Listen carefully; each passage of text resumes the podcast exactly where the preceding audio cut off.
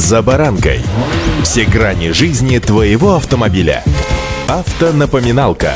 Комментарии экспертов. Советы по обслуживанию автомобилей в программе «За баранкой».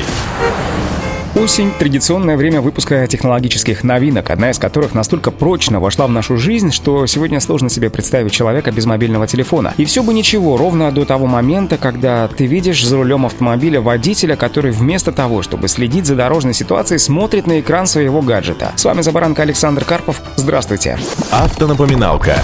Ситуация, когда уже давно горит зеленый, а вы все еще стоите в ожидании того, когда водитель перед вами наконец тронется, наверняка встречалась каждому автолюбителю. И причину этого угадать, разумеется, несложно. Во время фазы красного сигнала светофора водитель просто взял в руки смартфон, да и завис. Разумеется, позабыв обо всем на свете. В соответствии с данными сотрудников полиции, большинство дорожно-транспортных происшествий на встречной полосе сегодня не связаны с осознанным выездом на нее. Зачастую это не обгон впереди едущего автомобиля, это просто банальное отвлечение водителя. При этом эксперты отмечают, что если водитель не смотрит на дорогу всего секунду, за это время машина проезжает 14 метров со скоростью, правда, 50 км в час. Если же скорость составляет 100 км в час, то расстояние увеличивается до 28 метров. Автонапоминалка.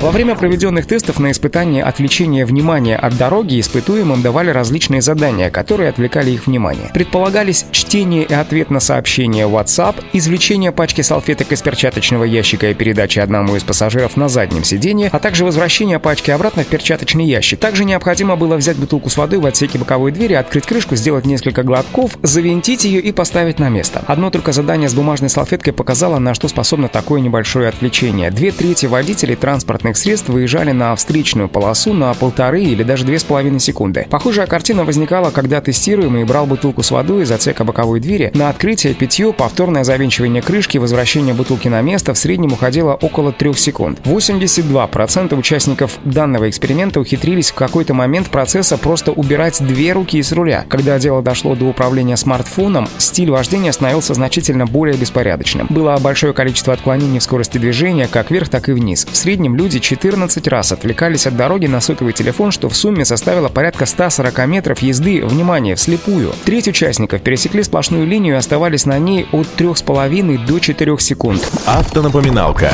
Тем, кто постоянно зависает в мобильном телефоне, находясь за рулем, остается лишь только надеяться на то, что в подобной ситуации, когда они выскочили на встречку и 140 метров пролетели по встречке, на ней не окажется встречных транспортных средств или, напротив, попасть в золотое число везунчиков, которым просто повезло вернуться обратно на свою полосу и просто избежать дорожной аварии. Вследствие этого золотое правило «сел за руль, отложи телефон». В прошлом году по статистике ГИБДД по всей стране было оформлено 85 тысяч штрафов по статье 1236.1 Код Кодекса об административных правонарушениях нарушение правил пользования телефоном водителей транспортных средств. Наказание за такое нарушение – полторы тысячи рублей. Удачи! За баранкой.